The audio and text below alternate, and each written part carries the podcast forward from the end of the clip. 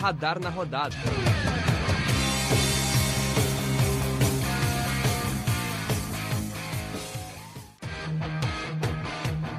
Bom dia, boa tarde, boa noite. Sabe-se lá a hora que você está ouvindo? Chegou a nova edição do Radar na Rodada, o nosso programa semanal que coloca você por dentro do que vem acontecendo dentro do futebol gaúcho, com Grêmio, com Inter, com Juventude e mais algumas coisinhas a mais que a gente vai falando sobre futebol. Eu sou Rodrigo Arão, apresentando o programa nesta. Estamos gravando na noite de segunda-feira, né, logo após a vitória do Brasil sobre o Peru, né, de passagem, para situar vocês é, na linha temporal quando a gente está gravando. É, e hoje comigo, né, estamos aí em dupla no dia de hoje. Hoje, junto comigo, temos o Alexandre. Alexandre, é, começa, vai fazer aí, vamos fazendo aí as boas-vindas, né? O programa hoje tem só, tem só a gente. Mas assim, não é porque tem só duas pessoas que vai faltar assunto, né? Muito pelo contrário, a gente vai ter muita coisa para falar, né? Muito pelo contrário, Rodrigo. A semana foi bem agitada aí no futebol gaúcho. É...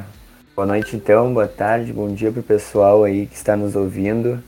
Lembrando que Radar Esportivo é um projeto de extensão da Universidade, Universidade Federal de Santa Maria e estamos aí para repassar aí a, a rodada de Inter, Grêmio, Juventude, os gaúchos na Série B, C e D e falar sobre algumas coisas a mais e dar nossa opinião sobre o esporte aí que a gente tanto ama.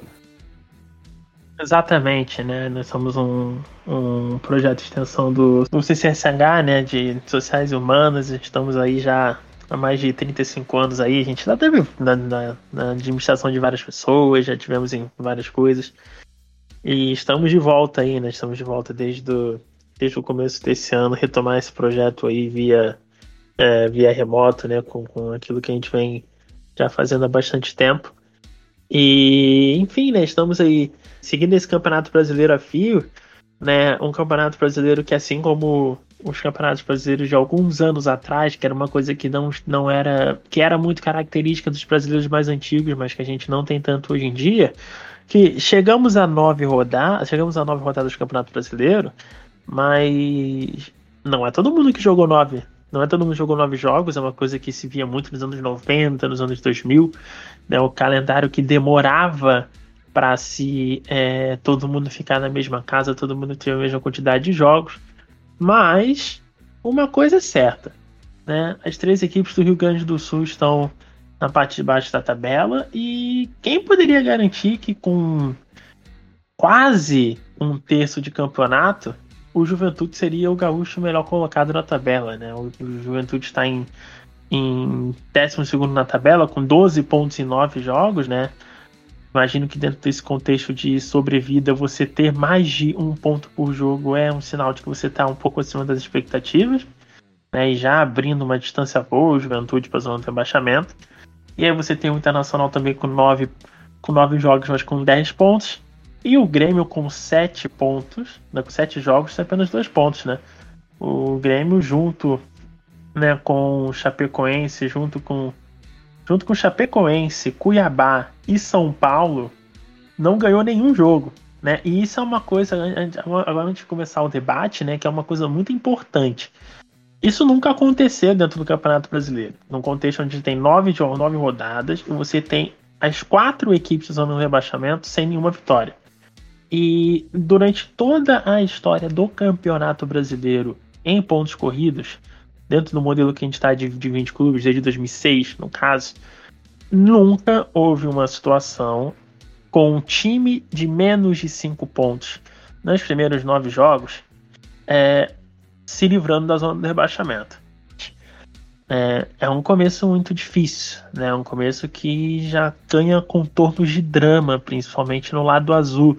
Qual é o seu grande apanhado desse começo de brasileiro como um todo? Porque temos assim uma muitos times que as pessoas podem colocar, olhar, bater o olho, principalmente quem não está assistindo os jogos com muita regularidade e achar que a tabela tá trocada, achar que tem muito elefante na árvore. Como é que é a tua visão, como é que tu é apanhada desse começo brasileiro, Alexandre? É, como tu bem disse, é, o Juventude hoje é o principal gaúcho da Série A é, nos primeiras nove rodadas, né? Juventude que entrou com a proposta claríssima de não rebaixar esse ano é, e está se saindo agora nas primeiras nove rodadas. A gente sabe que o campeonato é muito longo e os times vão perdendo fôlego, que outros times maiores vão se reerguendo. Mas o Juventude hoje é o melhor time gaúcho colocado na Série A. E isso vem bastante dos momentos conturbados que Inter e Grêmio vem passando, né? Internacional, desde o começo do campeonato, com a indefinição do técnico, a saída do Miguel Ramírez, agora a chegada do Diego Aguirre, é, tentando implementar sua nova forma de time, sua, suas propostas, contratando novos jogadores. O Grêmio também, o Grêmio que acabou de demitir o técnico Thiago Nunes, que a gente vai daqui a pouquinho comentar sobre isso. É, o Grêmio muito instável no campeonato, apenas dois pontos em sete partidas, uh, jogando também contra o Juventude, perdendo para o Juventude. Uh, vamos comentar daqui a pouquinho sobre o jogo clássico gaúcho que teve na Série A. E, mas é isso, é, as primeiras rodadas não estão sendo boas para os times gaúchos muitas indefinições e por enquanto o Juventude está se sobressaindo aí, Rodrigo. Ah, só, só os resultados rapidinho da rodada 9, né? O primeiro jogo foi Corinthians Internacional, jogo 1 a 1 um jogo polêmico, jogo que a gente vai falar sobre de uma maneira um pouco mais detalhada. E foi o único jogo do sábado, né? Depois, no domingo, tivemos um caminhão de jogos que incluiu a vitória do Bahia fora de casa por 2 a 0 contra a Chapecoense, a vitória do Palmeiras fora de casa em cima do, do esporte, né? A vitória do Fluminense fora de casa, mas que a gente pode considerar como um campo neutro, porque Flamengo e Fluminense, até devido ao caso, até devido à Copa América, né, que a gente também vai comentar um pouquinho sobre lá no final do programa, né, esse jogo acabou, acabou acontecendo em São Paulo, né, na, na Neoquímica Arena, que foi o mesmo palco da noite anterior de Corinthians Internacional. Né, o Ceará ganhou de 2 a 0 do Juventude. O Atlético Mineiro ganhou fora de casa contra o Cuiabá, né, 1 a 0. O Red Bull Bragantino ganhou fora de casa contra o São Paulo 2 a 1 e o Atlético Goianiense ganhou do Grêmio por 1 a 0 e aí para terminar essa o que vale como nona rodada ainda teremos Santos e, e Atlético Paranaense, né? O Atlético Paranaense que teve seu jogo no meio de semana, mas que não jogou ainda nesse final de semana. E Fortaleza e América Mineiro também vão encerrar essa rodada, né? Santos e, e Atlético Paranaense vai ser o jogo na terça-feira, né, no dia 6 no dia que vocês receberem esse podcast. Então, existe a possibilidade que vocês possam estar ouvindo já com o resultado de Santos e Atlético Paranaense. Eu imagino que não, mas existe a possibilidade. E no dia seguinte, Fortaleza e América Mineiro para poder é, completar essa rodada. Atlético Paranaense e Fortaleza estão aí entre as cabeças do campeonato. Né? O Atlético Paranaense pode ser líder do campeonato com a vitória e o Fortaleza pode chegar até a quarta colocação, né? Pode chegar no G4 se vencer né, passando até o Atlético Mineiro, né? O Juventude é a equipe de fato com, com melhor desempenho entre os gaúchos e até encarou uma série. Né? Teve dois jogos muito fora da curva, que foram jogos que colocaram essa ponta do Juventude para cima, que foi a sequência de vitórias dentro de casa contra Flamengo e, e Grêmio, né? Essa vitória contra o Flamengo, se você for colocar na conta da história, eram três pontos possivelmente garantidos do, do Juventude, né? O Flamengo não ganha um jogo ao Alfredo Jacone, salvo me engano, desde 98. Então, assim, na história, você bota na conta do Juventude. Mas no futebol, não, né? E esse ponto veio. Só que a vitória contra o Grêmio, aí já é uma coisa que a gente não bota na conta de jeito nenhum, né? Tanto que a brincadeira era que o Juventude já estava podendo garantir os três pontos contra o Flamengo para perder empate contra o Grêmio. Porque realmente a freguesia é enorme. Mas o Juventude foi lá e não só ganhou de um, ganhou de dois. É, essa conta botou o Juventude muito para cima e vai dar pelo menos mais. Vamos ser sinceros, o Juventude pode perder pelo menos mais um ou dois jogos, que ainda vai estar mais ou menos dentro da conta da sobrevivência, né? ainda mais com a linha de corte tão baixa nesse início de campeonato. Né? É muito importante né? essa, essa, esse cenário de pontuação. Isso obviamente não garante tanta coisa, já tivemos casos de equipes né, com 12, com 13, o Internacional já caiu com 15 pontos, 8 rodadas, né? Então assim, não, a gente não pode dizer que, que o Juventude vai estar salvo, né, e que o Juventude vai estar praticamente garantido, né, dentro de uma Série A, que é uma coisa um pouco diferente, talvez, do que a gente possa falar, sei lá, do Fortaleza. Esse eu acho que já está garantido até pela bola que está jogando. Mas o Juventude, pelo menos, se salva aí nesse princípio de, pelo menos durante o primeiro turno, não ter essa questão do rebaixamento tão presente dentro do dia a dia da equipe. Olha só, Rodrigo, olha como, como tá atípico esse campeonato brasileiro, tá? Nós fomos analisar até o décimo colocado, que é o Flamengo. É, nós temos times aqui de baixa expressão e que nós sabemos que a ambição deles no campeonato não é uh, a vitória, né? É uma zona de meio de tabela, pegar uma Sul-Americana, uma Libertadores. Então nós temos aqui Bragantino em primeiro, Atlético Paranaense em segundo, depois temos Palmeiras e Atlético Mineiro, que são times que ambicionam bastante o campeonato, que estão sempre nas cabeças. Aí depois nós temos Fortaleza, Bahia, Atlético Goianiense, Ceará e Fluminense. E fechando o G10, o Flamengo. É, nós temos aqui pelo menos é, sete times, tirando Palmeiras, Atlético Mineiro e Flamengo, que são times de menor expressão, né? Que não ambicionam tanto no Campeonato Brasileiro e que estão fazendo um início espetacular aqui. O Bragantino com 21 pontos. É, o Bragantino nas últimas cinco partidas ganhou quatro e empatou uma. É, não tem uma derrota ainda no Campeonato Brasileiro. Times muito crescentes, como o Atlético Paranaense, é, o Fortaleza, mesmo o Bahia Atlético Goianiense, que são times que na temporada passada ficaram ali pelo meio de tabela. E nós sabíamos que esse campeonato não ia ter muito para eles render, estão rendendo muito no começo. É, e aqui na parte de baixo nós vemos os times que têm mais tradição, né? É, Flamengo em décimo, Santos em décimo primeiro, Santos que é um grande uh, candidato para rebaixamento esse ano também. É, Corinthians, que é um time de grande expressão, mas também forte candidato a rebaixamento. Internacional, é, São Paulo, o Grêmio em último. Então, é, como esse campeonato está sendo atípico, né? E como tu bem disse, é, times como o Juventude, que recém subiram da Série B, estão conseguindo pontos importantes, né? É, o Fortaleza com um time bem encaixado esse ano, o Bragantino sendo a revelação do campeonato, é, tendo uma crescente em três anos aí, saindo da Série B e ambicionando grandes coisas no campeonato e até em proporções internacionais. Então, como tá interessante esse campeonato brasileiro agora no começo e vamos ver os que os times maiores vão, vão tentar se reerguer, vão tentar fazer para conseguir almejar o título que tantos sonham, né? É, né? É um, é, mas assim, é um campeonato que, apesar da tabela ser uma tabela estranha, você consegue ter justificativas é, futebolísticas para poder é, dizer por que, que o, o, Red Bull está em primeiro, por que, que o Fortaleza está em quinto, por que o Bahia está em sexto. Então, isso que é assim, eu acho que isso é um interessante, porque você consegue traçar exemplos, por exemplo, eu tenho dois exemplos muito bons em relação a isso. E é, por exemplo, o Vasco de 2019, o Vasco de 2020, na verdade, e o Sport de 2018. O Sport de 2018, né? 2018 foi um ano atípico que você teve 12 rodadas de brasileiro, daí você teve uma Copa do Mundo e depois você reinicia um Campeonato Brasileiro basicamente quarto domingo até o final, é, lá no final de julho. E o esporte estava em quarto colocado. E depois o esporte entra numa sequência ali de 18, 19 jogos, onde basicamente só ganha uma partida.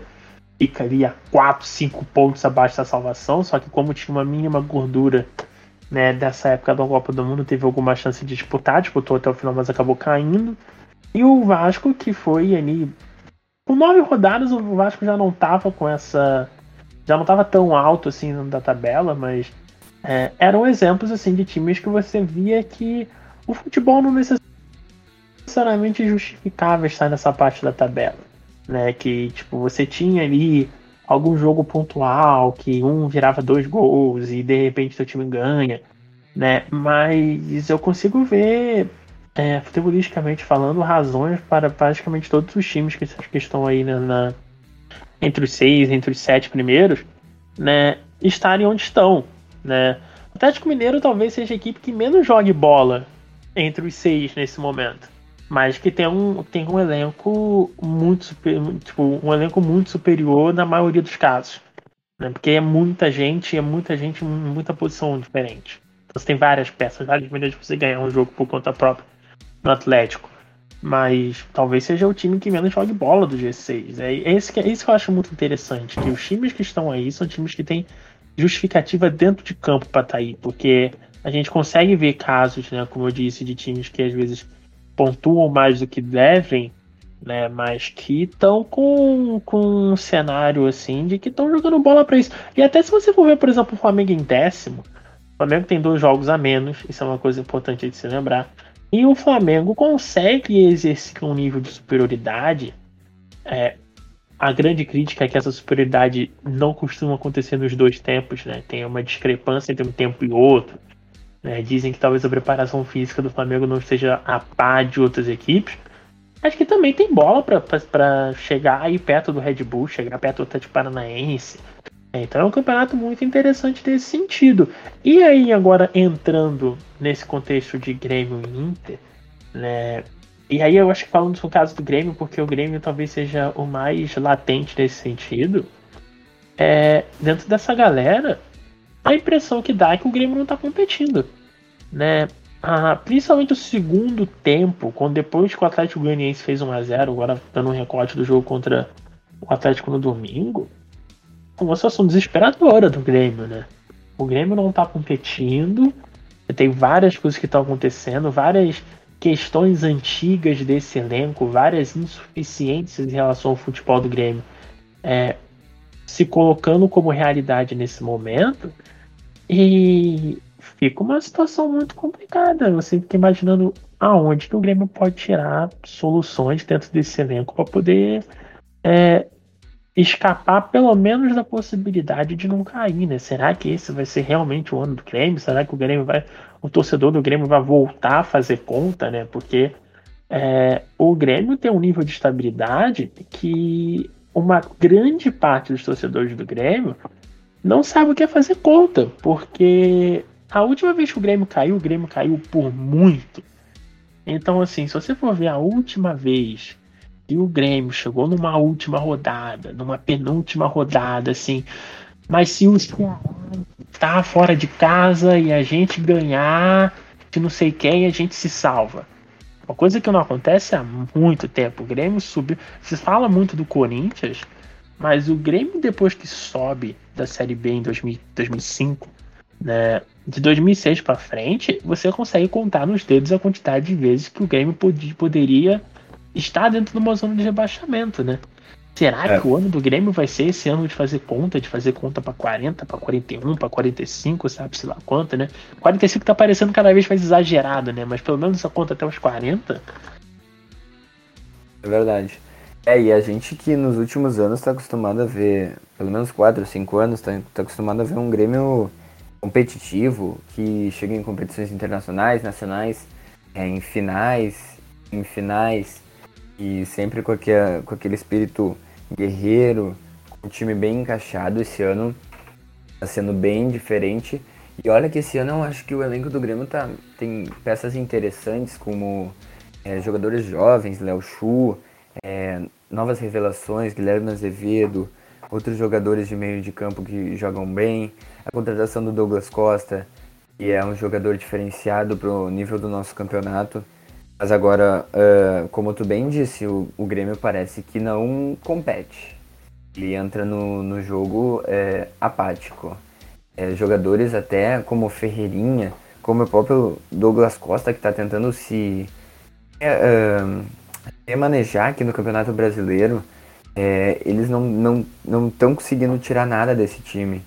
É, o Travante, o Diego Souza, jogadores importantes para o Grêmio que não estou conseguindo extrair nada desse time. Agora, eu acho que uma das grandes preocupações que o campeonato, que o, os torcedores têm que ter é, ao longo desse campeonato é a baixa, a baixa quantidade de pontos que o Grêmio fez até agora e também uh, as escalações de alguns medalhões no time. E medalhões eu não digo em relação à, à idade, mas sim a tempo no clube. Então a hum. gente sabe que é incontestável a presença do Kahneman, do Jeromel, mas o uh, para mim o principal jogador que está fazendo é, o time afundar hoje é o Matheus Henrique. E a gente sabe que é um jogador muito, muito bom e já provou isso para o torcedor gremista. Mas é, ele está tendo uma negatividade no time que, brigando com, com o técnico, brigando com o companheiro, é, fazendo faltas desnecessárias. É, então o grupo do Grêmio ali eu não vejo como fechado nesse momento. Talvez possa, possa melhorar ao longo do campeonato, mas o técnico que assumir agora vai precisar remanejar esses jogadores mais veteranos aí, né, Rodrigo? Então, eu, eu tava, né, eu vi esse jogo do, do, do Grêmio contra o Atlético, né, e assim, eu, eu, pode ser uma, uma visão diferente da tua e sinta-se livre para discordar e obviamente colocar isso para dentro do, do, do debate, mas para mim, e eu acho que essa minha decepção um pouco com o Thiago Nunes, parecia um jogo, sei lá, que o Grêmio estava jogando em dezembro de 2020. E eu acho que é isso que é muito preocupante. Porque você vê, por exemplo, né? Você vai fazer tração paralelo, sei lá, com o Inter, você vai fazer um paralelo com o São Paulo. Os problemas do São Paulo eles são relacionados a 2021 do São Paulo. Os problemas do Inter são relacionados a 2021 do Internacional. As coisas que acontecem dentro do Grêmio, elas estão se juntando há alguns anos. E assim, é, essa questão da lentidão, essa questão da pobreza do jogo coletivo, às vezes eu, nem, eu não me importo tanto com o que, que o Grêmio tenta fazer dentro de campo. Eu me importo com a velocidade no qual o Grêmio tenta fazer as coisas dentro de campo.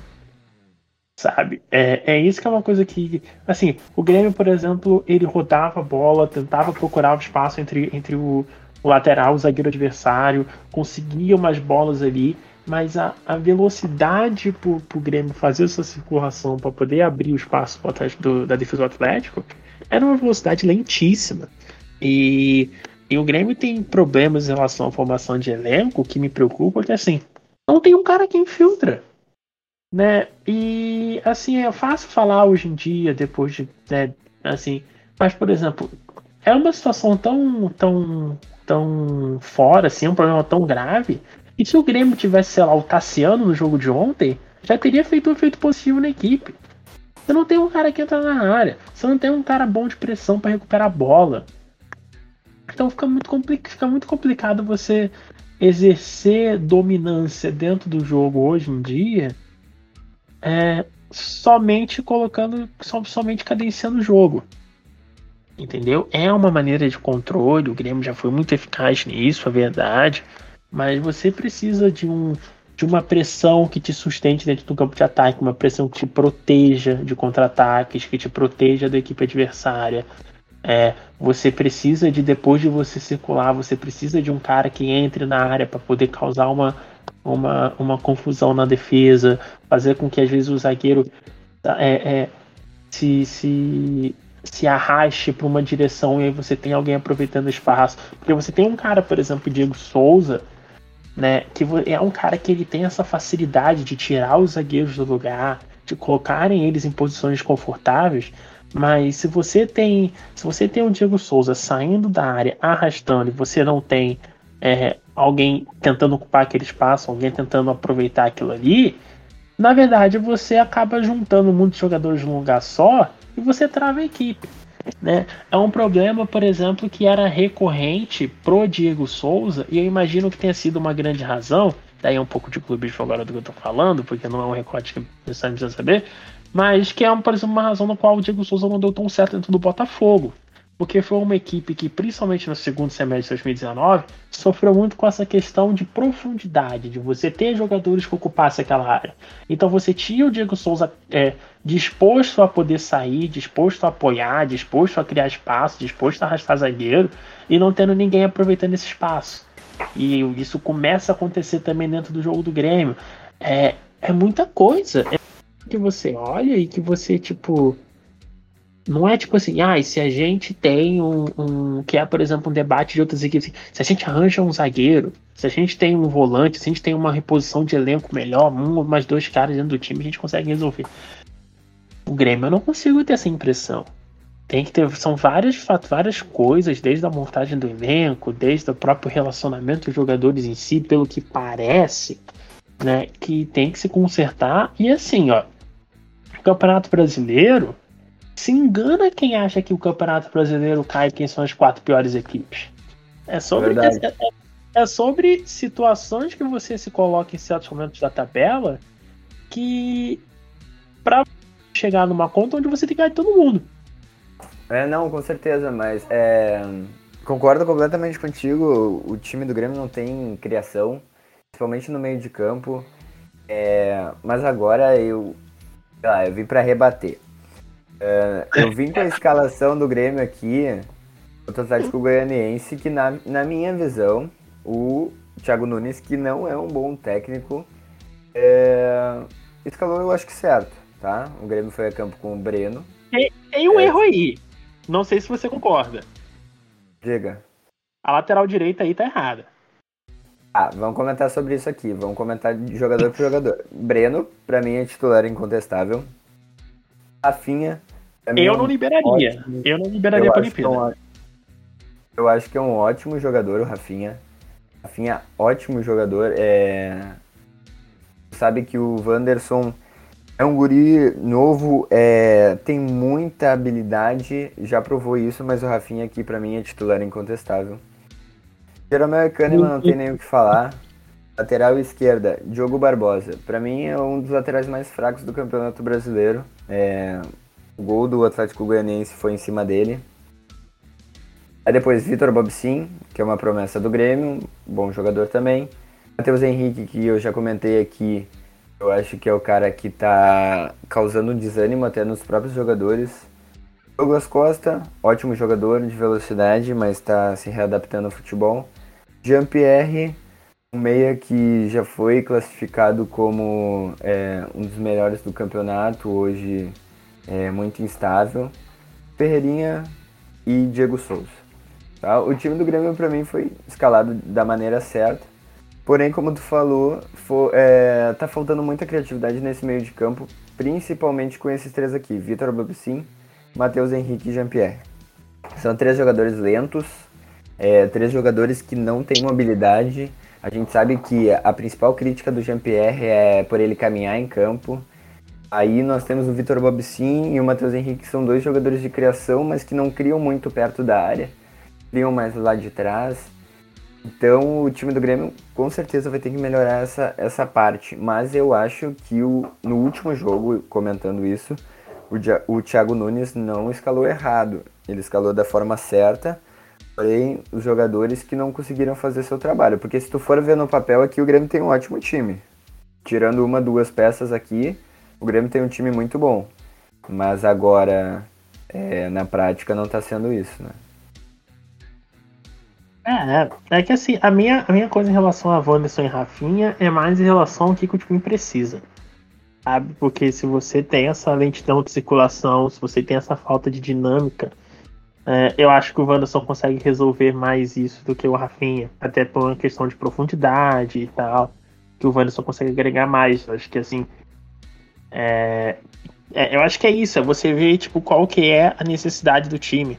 Eu acho que, por exemplo, você se você tem um cara do nível do Jean-Pierre, que é um cara, para mim, é um jogador sensacional, e para mim não é não é que ele seja, ele não, ele não é um ganso no ponto de vista de que ele se torna inviável para você jogar, mas você precisa de alguns, eu acho que esse que é o debate que você tem que ter em relação ao Jean-Pierre, que é assim, é, primeiro qual que é o qual que é o valor do Jean-Pierre dentro do teu time? Como você, como você o classifica? Porque o Jean-Pierre pode ser um jogador que para mim possa ter um valor e para você possa ter outro. E pra, se você perguntar para 10 pessoas, 10, 10 pessoas que assistam o Grêmio jogar, você pode ter 10 opiniões diferentes em relação ao Jean-Pierre. Mas é um caso assim, é, para quem é de fora, assim, é fascinante ver que, como que isso pode, pode, pode render dentro do time do Grêmio, né? Como que as opiniões das pessoas sobre, porque é um, um cara que divide muito. E eu acho que, para você, assim, na minha opinião, na parte da pergunta, vale a pena ter ele dentro daquilo que ele quer? Na minha opinião, sim. Só que você precisa de, de outros manejos. Acho que é muito uma questão de como você consegue colocar os jogadores numa posição de equilíbrio. Né? Aonde você tire de um lado, mas coloque de outro. né? E no Grêmio eu acho que eu sinto um time muito desequilibrado, né? Aí vem aquela coisa, tem muito controle, mas falta outras coisas, né? É um time que às vezes tem muita tem, tem, tem essa questão técnica, mas tem essa questão de quando perde a bola, às vezes se torna um desespero. Pode, é um time muito bom, mas é um time que sofre muito para você ter 11 peças que se complementam. Então fica essa coisa meio dispersa, fica essa sensação de, de insuficiência, essa sensação que falta outras coisas, que talvez não sejam nem jogadores melhores, mas jogadores que façam mais sentido para as necessidades que, que, a equipe tem. Porque talvez, por exemplo, uma diferença desse Grêmio do, do Thiago Nunes Grêmio do, do Renato, e que aí você tinha um benefício da dúvida, porque o, o time do Renato é um time que jogava lento, um time que pressionava pouco, mas é um time que pressionava pouco por tentativa. O time do Thiago Nunes era um time que tentava pressionar e não conseguia. Eu tenho a impressão que se o Renato tentasse ter o mesmo resultado, porque é uma coisa muito mais do elenco do que da, da, da do método do treinador em si. Mas daí você tem essa questão de que você tem um time que não consegue recuperar a bola. Uh, mas se nós analisarmos o Grêmio, é Hoje, hoje eu vejo assim, tentando fazer uma análise geral do Grêmio, não tem o que a gente apontado que tá errado. O Grêmio tem muitas coisas erradas e é isso que mais me incomoda no, no time do Na verdade, Grêmio. sobra. Sobra incomodações. Porque hoje, se a gente for pensar a, é, a longo prazo, então agora o Thiago Gomes como interino até o, até o, Grenal, até o fim do Grenal, eh, vão tentar anunciar um novo nome. É, eu não vejo esse novo nome como solução do problema nesse momento. Pode ser, talvez futuramente. E é isso que eu acho que incomoda mais o torcedor do Grêmio. Porque nós não temos como dizer é, o que o Grêmio precisa fazer para sair dessa, dessa da zona do rebaixamento, para começar. Dessa má fase que tá, é, com o time muito mal encaixado, né? Eu acho que nomes como Filipão, até como o próprio Renato de novo, é, são nomes que não não agregam muito hoje para o Grêmio, mas podem ser no futuro bons nomes. Mas eu não vejo hoje o que o Grêmio precisa fazer para sair dessa, dessa parte aí. Exato. né? E como eu disse, a tabela não. A tabela ela começa a melhorar o Grêmio daqui a duas rodadas, quando o Grêmio vai jogar com o Fluminense fora de casa mas ainda assim não chega a ser um jogo muito tranquilo. E daí, teoricamente, o primeiro confronto direto que o Grêmio teria. Tá, o Inter é um confronto direto, mas aí você é um Grenal, é um jogo à parte e também. Um jogo à parte. Né, é, é uma questão de que também é uma equipe que se sente que não está no lugar que deveria estar, né? Mas aí você vai vir em confronto direto propriamente dito, primeiro é daqui a três rodadas contra o América. Né? Então. É que é um time também bem montado, né?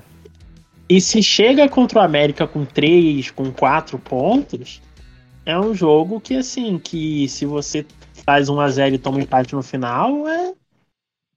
Derrota.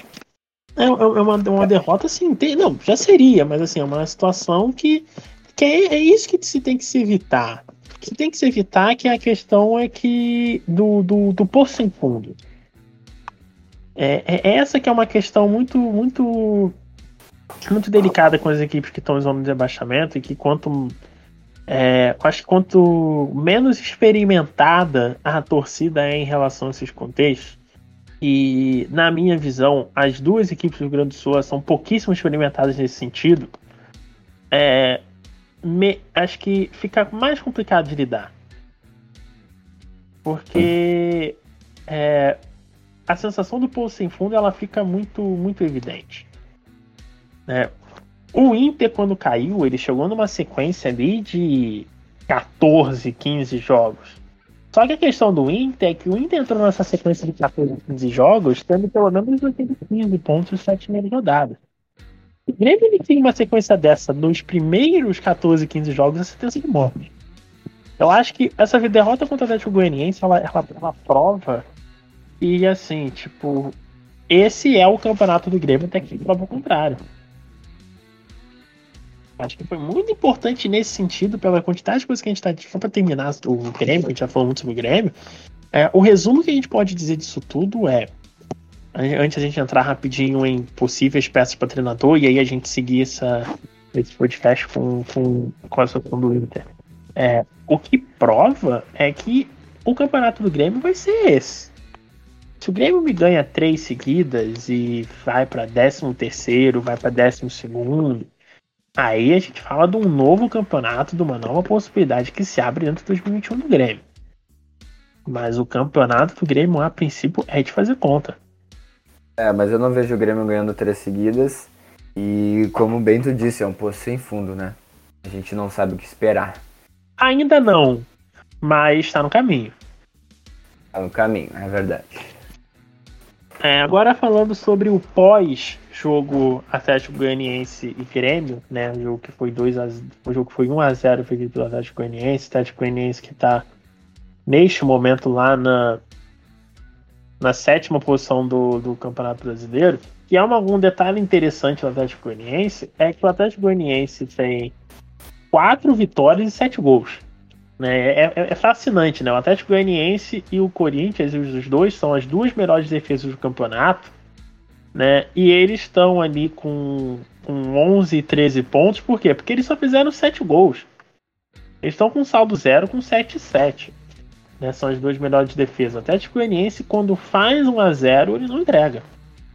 São quatro vitórias em, oito rodadas. O Atlético Goianiense com 13 pontos né, tentando aí sobreviver por, por, por mais uma temporada.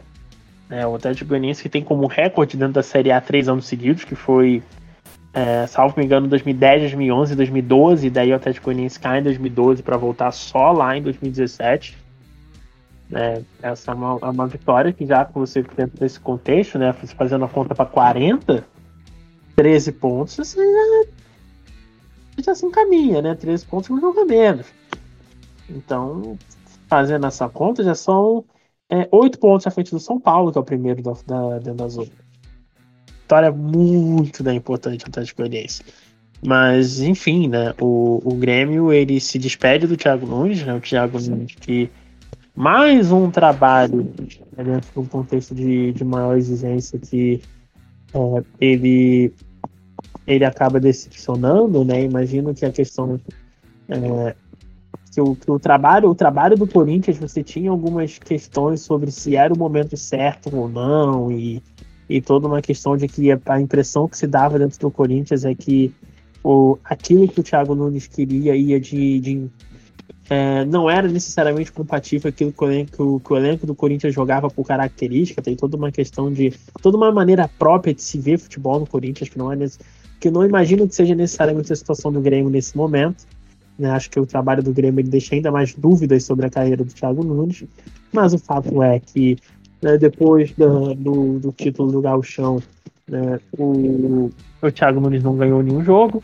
Né? O único jogo que foi ganho do Grêmio depois foi, é, foi um jogo na Sul-Americana, se eu não me engano, e depois a Recopa que nem teve ali a plena utilização da principal, né? Mas foi utilizado como nota dentro da, da, da, da entrevista coletiva. O Grêmio tem dois títulos, né? tem dois títulos na temporada. Né? Sobre uma, uma coletiva assim é, controversa né? do, do que foi a coletiva que, que selou o fim do Thiago Nunes, e aí numa cena também, é, na minha opinião, até um pouco desnecessária, de fato você trazer um treinador demitido para você alegar, que é uma coisa que você vai ver muito agora, você pensar a questão do comum acordo, que não existe comum acordo nenhum, né? Que é um comum acordo que você, é como diz aquela, diz aquela opinião, aquela expressão, né? Ele é convidado a se retirar, ele não é expulso, né? Mas é basicamente a mesma coisa. E se afasta o Thiago Nunes, né? E daí o, o responsável pela equipe de transição, que é o Thiago Santos, né? Não jogador, né? O treinador, obviamente é, vai ser o responsável pelo menos até o Grenal, pelo que se imagina. Então, é esse jogo agora do meio de semana contra o Palmeiras e o Grenal vai ter ali o, o treinamento do interino, né? Ele também já foi. É, ele que já treinou o Grêmio Sul-Americano, o Grêmio que jogou a última partida da fase do Sul-Americana, se não me engano, lá contra a Colômbia contra o que dá é, com a equipe reserva, porque coincidia, se eu não me engano, com o primeiro jogo da final do Galchão. Então ele volta né, para a equipe do Grêmio, agora treinando a equipe principal. E tem aí, né, o, o, a circulação de nomes, né? Se teve Filipão, que era um nome que veio com muita força no, no, no domingo, mas que já perdeu um pouco de força. É, o nome do Renato se mantém ainda muito forte, né? É um trabalho que durou muito, que acabou há pouco tempo, né? Nós sabemos que a vida ensina que relacionamentos longos têm tendências a ter recaídas. O Renato pode ir para sua quarta passagem dentro do game como treinador, mas pode ser que alguns outros nomes é, apareçam, né? Sua, sua opinião sobre principalmente o, o, o cenário inicial, né? Do, da procura de treinadores do Grêmio. Você imagina mais algum outro nome? Existe alguma algum outro treinador que não esteja aí no, no, no radar da equipe do Grêmio que te chama atenção para esse time, que você acha que tenha combine bem com essa situação do Grêmio? Qual o seu, o seu parecer, Alexandre? Oh, o Thiago Nunes é, e fez um ótimo trabalho no Atlético Paranaense, né? Agora, como tu bem disse, acumulou mais um trabalho considerado ruim. É, primeiro no Corinthians, com uma situação diferente, um time diferente. Agora no Grêmio, projetando grandes coisas, é, um time um pouco melhor, um elenco um pouco melhor. Mas agora, é, os nomes que estão sendo citados aí, como eu já, já falei, eu acho que não são feitio do Grêmio para agora, né? O Renato, recém, vamos falar em tempo de trabalho recém, trabalhou no Grêmio.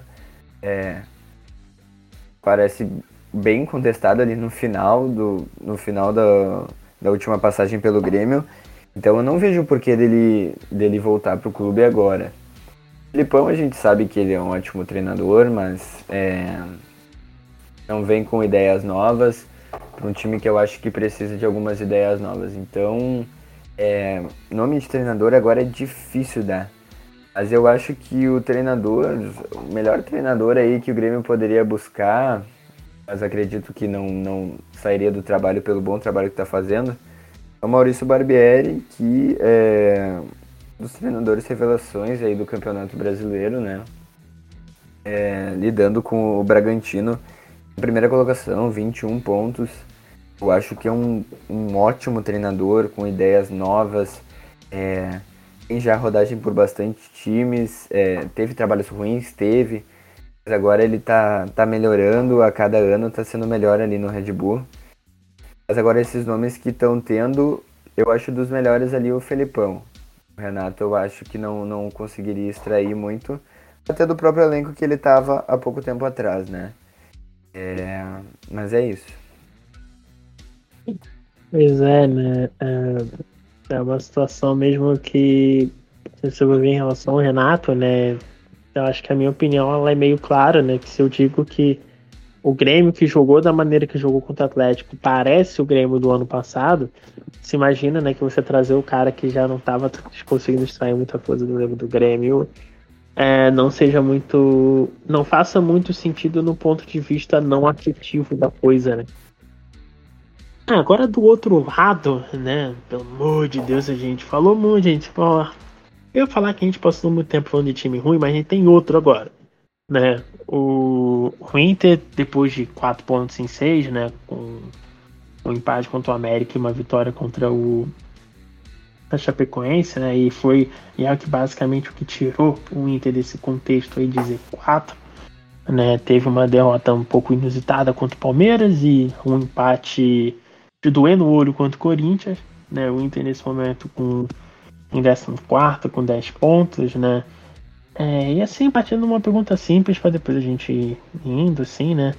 Dentro do esperado que você está vendo do Inter, principalmente dentro de campo, às vezes não necessariamente em relação ao resultado, assim, mas o campo do Inter nesse começo do Aguirre, ele, ele tá ali dentro do esperado?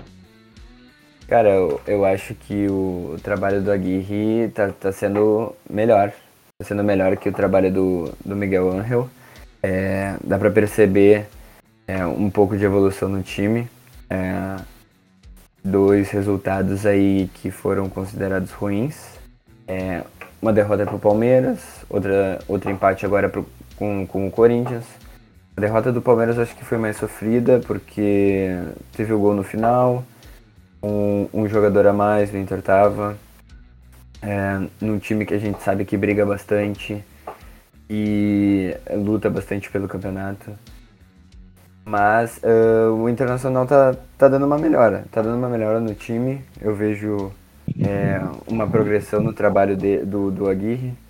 Mas agora é, a grande ocasião da semana foi uh, o empate com o Corinthians, né?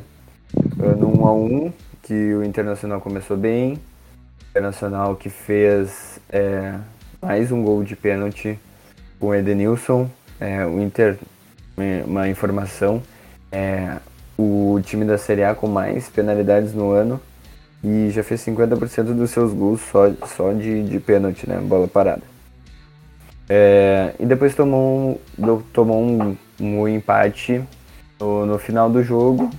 É, mais uma vez mostrando que a, que a zaga do Internacional é, é bem, bem, tá bem fraca.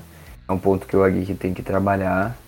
Mas eu vejo que esse começo tem dado uma melhorada. Tem dado uma melhorada até no trabalho é, que estava sendo feito antes. Mas eu não projeto o Inter aí pro meio de tabela não. Eu acho que consegue ambições maiores. Principalmente, não digo de título, mas em G4 de Brasileirão. É, ou brigando ali é, pela, pela, pela Libertadores mesmo. Ah, e sobre essa. Sobre novos nomes né, do, do, do Internacional, né? pelo menos para mim, um pouco surpreendente, por exemplo, o fato do Paulo Vitor já ter entrado em campo no sábado, né? Eu, eu imaginava que fosse uma opção até um pouco mais a médio prazo, mas o Paulo Vitor entrando na lateral esquerda, né? O Mercado, né? O Gabriel Mercado que vem aí é, pro, de volta ao futebol sul-americano, é um cara que já fez lateral, né? Ali pela direita, já fez, já fez zaga também. Né, o Bruno Mendes, que é um cara que já fez lateral, também já fez zaga lá no, lá no Corinthians, né? É, esses novos nomes, esses nomes aí pela linha defensiva, né? Obviamente esse, esse foi, foi visto pela diretoria como um, um ponto a ser melhorado, né?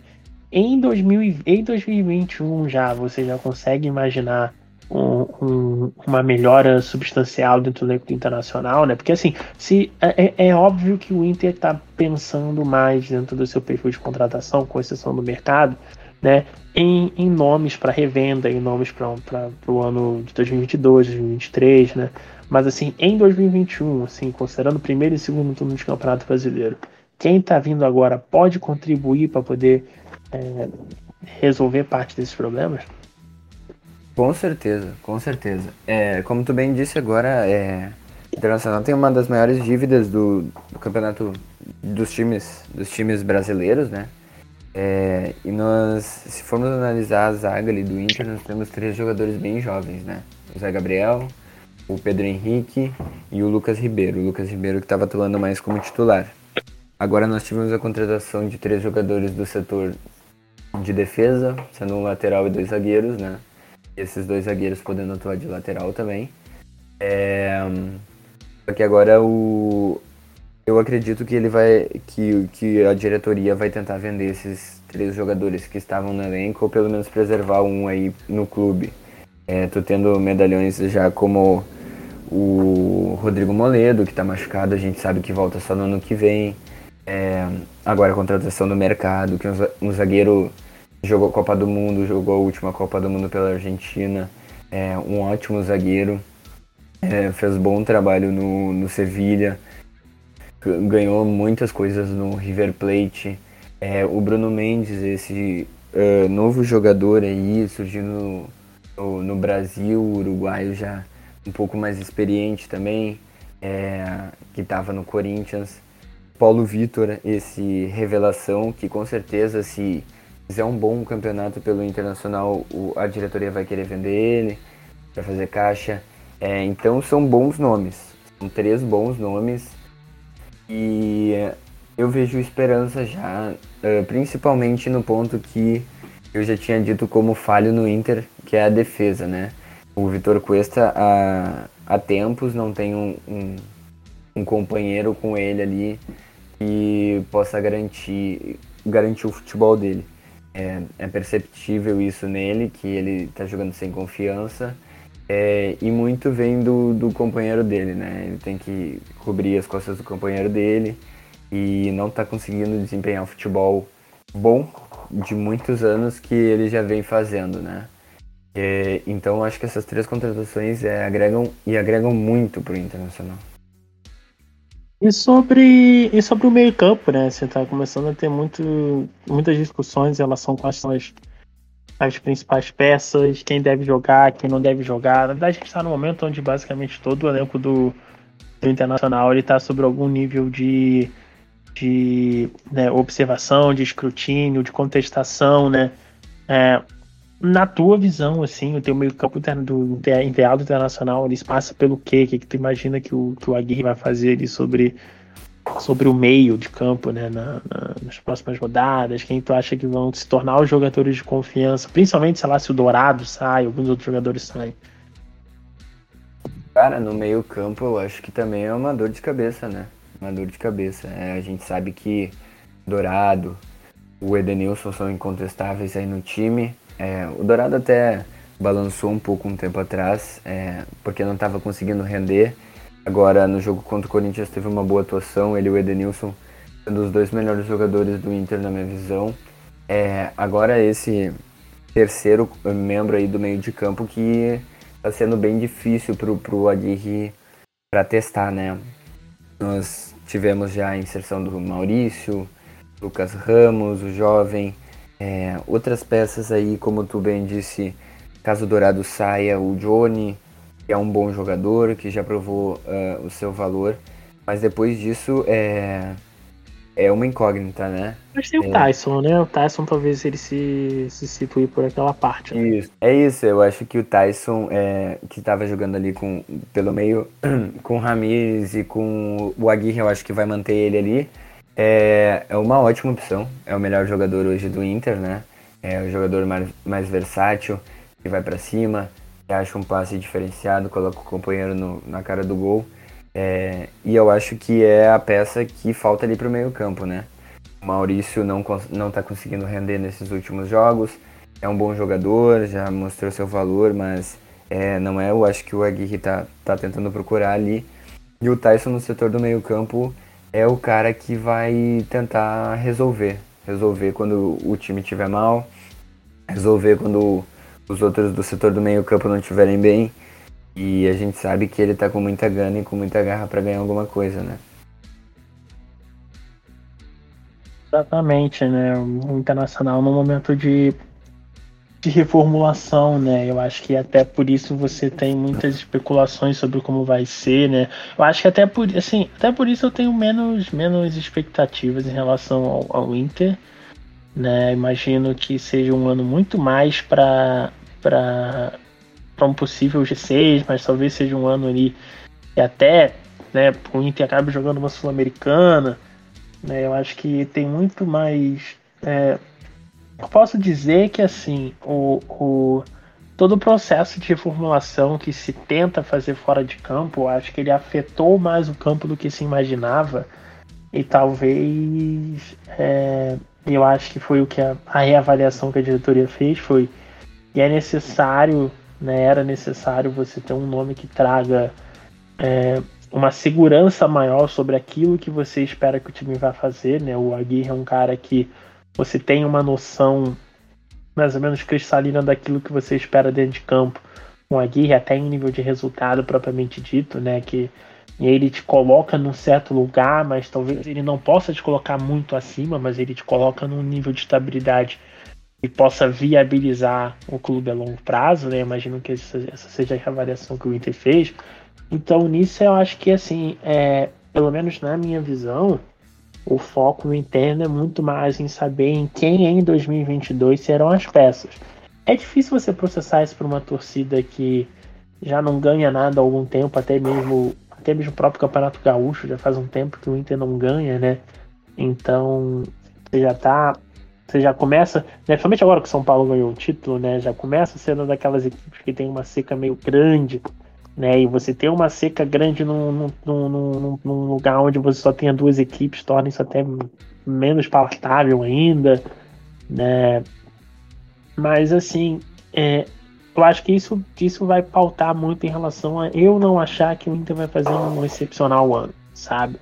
É, o Inter não vá é, fazer algo parecido com o que fez ano passado, por exemplo, que teoricamente, tirando ali aquele período ali de é, ali tirando aquele período ali de novembro, dezembro, né, que o Inter tava, tava, tava bem mal, né, que foi o período ali que coincidiu ali com a Copa do Brasil, com alguns jogos ali no, no meio final do ano, é, brigou pelo título até o final, né? Teve ali uma, uma, uma, disputa até improvável de certa maneira, principalmente na segunda metade, né? Então fica difícil você dizer que um time que ficou a, sei lá, 20 centímetros de um campeonato brasileiro, que esse talvez seja um ano para você reformular as coisas, ficar em, em oitavo, ficar em nono, mas a gente está tendo uma situação dentro do Campeonato Brasileiro, dentro do futebol brasileiro, que, que é, CEP, que nome está importando, importando cada vez menos. Né? É. Você é. tem, tem um Campeonato Brasileiro com Cuiabá, com América Mineiro, com Atlético Goianiense, você tem um Vasco, você tem um Goiás, você tem Curitiba, Botafogo, Vitória, tu jogando Série B. Qual que é, qual que é a lição disso? cada vez mais parelho, né? que nome, eu não sei se necessariamente mais parelho, mas que o nome da instituição ele importa cada vez menos. É, mas eu acredito que cada jogo é, um, é uma guerra, digamos assim. É, não, não tem jogo fácil hoje em dia no Campeonato Brasileiro. É que eu sou da teoria que nunca teve. Mas a questão é que, assim, se você for comparar talvez com dois, três anos atrás, eu acho que a gente está num, num momento específico de maior paridade.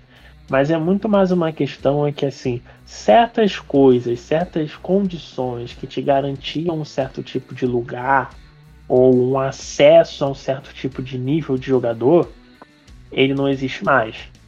E eu acho que esse, e assim, aí você vê principalmente o Cruzeiro, que implodiu do nada, e era um cenário, se você for ver o cenário fiscal do Cruzeiro, é uma coisa que o Inter, que basicamente, se você for eliminar o ano que o Inter teve aquele que assinou o contrato com a Tânia, é um time que vem com déficit basicamente a, a década inteira. É um time que até de certa maneira se, se, se apequenou nesse sentido, porque o Inter começa a década passada sendo o melhor time do Brasil e, e não conseguiu, tirando pouquíssimos momentos, não conseguiu ter esse grau de protagonismo dentro da década. Né?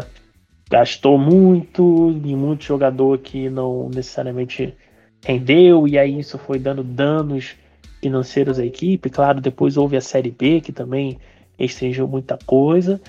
E você olha a situação e você não quer ser o próximo Cruzeiro, o próximo Vasco, o próximo Botafogo, né? Então, a necessidade para que você tenha que segurar um pouco as coisas, que você seja um pouco mais austero, que você seja um pouco mais conservador, é, é grande. Só que qual que é o problema? O problema é a opinião que a torcida tem em relação a isso. Por quê? Porque você tinha uma questão dentro do internacional que há cinco anos atrás você tinha uma, uma um alinhamento de torcida e diretoria que é onde a torcida do Inter teve uma certa postura parecida com o que você pôde, pôde ver, por exemplo, com, com o Flamengo, que era assim, olha, a situação está complicada, a gente sabe que tem muita coisa para se resolver, vamos dar esse tempo para vocês. E aí o Inter tem essa, a diretoria tem essa oportunidade e continua gastando dinheiro. É, Rodrigo, mas é, eu, eu, concordo contigo. Eu acho que o Inter, esse ano no, no Campeonato Brasileiro, é, não almeja grandes coisas. Eu acho que, é, que almeja uma Libertadores, talvez uma Sul-Americana. Porém, uh, eu não vejo uh, parte da direção por uma reestruturação. Uh, eu acho que uma reestruturação começa na venda de jogadores que são mais caros para o clube, como por exemplo o Guerreiro, que não joga muito tempo, nomes que são viáveis para venda hoje, o Rodrigo Dourado, o Edenilson, até a própria contratação do Tyson, contratação de novos jogadores de expressão agora como o mercado relações como Paulo Vitor, então eu não vejo como. Eu vejo a, a tua ideia de reestruturação que eu acho que é o que teria que ser feito no Inter, né? Mas hoje eu não vejo a direção colorada fazendo isso aí. Muito pelo contrário, eu, eu vejo eles tentando competir cada vez mais. E aí vem o que tu disse, né? Se afundando em dívidas, é, comprando jogadores que não vão render. Não digo que talvez os jogadores que estão hoje não vão render, mas nós temos históricos de jogadores que ganhavam um milhão por mês e era um banco, né? Então. Guerreiro. Guerreiro, o próprio Anderson quando veio, o D'Alessandro que não era muito aproveitado com alguns treinadores. É, então, é, é, eu vejo como a direção tentando buscar. Mas aí se você não paga o D'Alessandro. Não, com certeza. O D'Alessandro eu só digo como exemplo porque ele era banco e ganhava muito, muito salário, entende? Mas era um uhum. sim, jogador sim, sim. fundamental, é, diferente dos outros, né? E. Mas eu vejo a direção tentando buscar uma Libertadores, talvez esse ano. E é o que eu acho que é mais palpável pro Inter Vai ter que jogar muita bola, vai ter que mudar muito o estilo, mas é o que é mais palpável hoje. Eu não vejo, como tu disse, o Campeonato Brasileiro o Inter buscando muitas coisas, até porque o campeonato é muito longo. Eu acho que o que foi feito no ano passado talvez não seja feito esse ano de novo. E talvez por muitos anos ainda não, não vai ser feito. Pois é, né? A, o, Inter nesse momento está em 14, né, como diz na tabela. Os próximos jogos de internacional dentro do Campeonato Brasileiro, né, teremos um Grenal na próxima semana. E vai ser um Grenal estranho, porque é a primeira vez. Vamos ser bem sinceros. Essa é a primeira vez que o Grêmio enfrenta o, o Internacional em crise desde que o Inter voltou para a Série A. Não existia crise no, no Grêmio até semana retrasada. Não existia. É, se teve toda essa anestesia que, que houve dentro do Grêmio, né? Tanto que possibilitou o Renato ter quatro anos de trabalho, né? Então a gente entra aí num Grenal muito próprio com duas equipes desesperadas para ganhar, né? O Inter desesperado porque não ganha nunca e o Grêmio desesperado porque tem que ganhar de qualquer time. Qualquer é. time. para poder se livrar e começar a fazer as contas para 45. Né? O Inter vai enfrentar o São Paulo dentro dessa, dentro dessa rodada do meio de semana. Outro time desesperado a ganhar. O São Paulo é um daqueles quatro times que eu citei lá no comecinho do podcast, sabe-se lá quanto tempo foi, que não ganhou ainda, né, junto com Cuiabá, Grêmio Chapecoense. Depois vai pegar o, o Grêmio e aí posteriormente vai ter um Internacional Juventude para poder encerrar essa sequência de três jogos, né? E aí veremos se as duas equipes, se Grêmio e Inter estarão colados, se o Juventude ainda vai estar na frente de todo mundo ali. Mas ao contrário de anos anteriores, onde a gente via Grêmio e Inter entre as principais equipes do campeonato e tínhamos jogos decisivos das equipes gaúchas basicamente toda semana, né? Não vemos isso no momento. Porém, porém, porém, porém, porém, Julho chegou. E dentro do mês de julho a gente sabe que tem algo que pode melhorar muito a questão do time, principalmente a curto prazo, que são as competições sul-americanas. Né, o Internacional está classificado nas oitavas de final da Libertadores, o Grêmio está classificado para as oitavas para a fase de mata-mata sul-americana. Não lembro se é nas oitavas ou se é 32 avos, eu imagino que seja oitavas. Né? O Grêmio vai encarar, salve me engano, a LDU, né?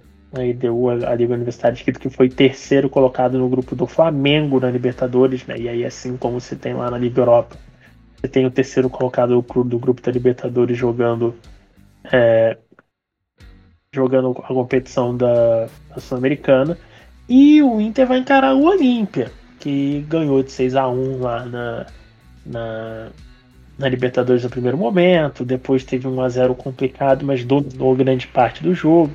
Então se imagina que o Inter, dentro daquilo que se poderia oferecer para o Inter dentro do, cenário de quadro de final, do oitavo de final, o Inter não pode reclamar do que veio, não, porque o Olímpia estava numa draga do caramba.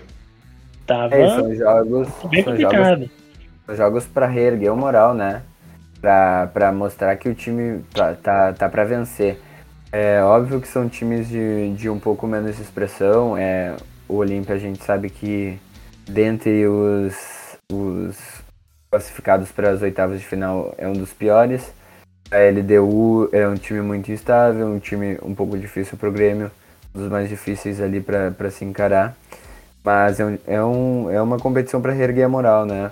Para mostrar que o time tá para vencer. E até é bom porque nas competições é, nacionais acaba que vai criando uma certa casca em torno daquilo que está acontecendo naquele momento. É, se for é momento ruim, continua ruim. Se for momento bom, é bom.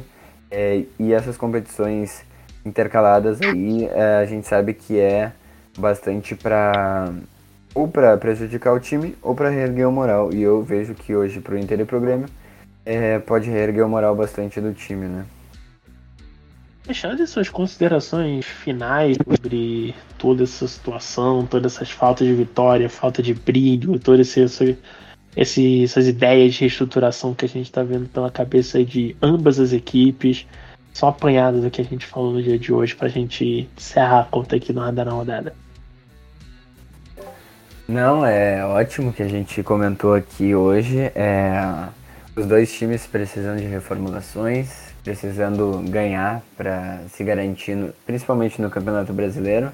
E nada melhor que um grenalzinho aí no próximo fim de semana a gente decretar qual time está melhor, qual time está pior, o que precisa melhorar, o que não precisa. Repassando aqui um pouquinho os gaúchos na séries B, C e D.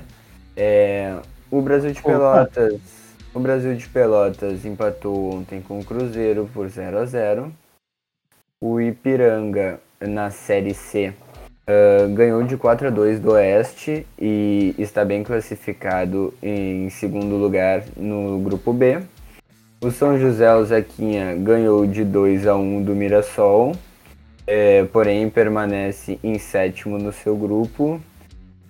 E, e é isso. E também vamos falar sobre o FSM Futsal, que jogou é, no último sábado, dia 13 do 7, e perdeu para uhum. o time do Canoas. Saiu ganhando por 4 a 2 com gols de Bernardo, Guinho, Rogério e Léo Rudek porém levou a virada do Canoas e segue em último do grupo com hoje zero pontos.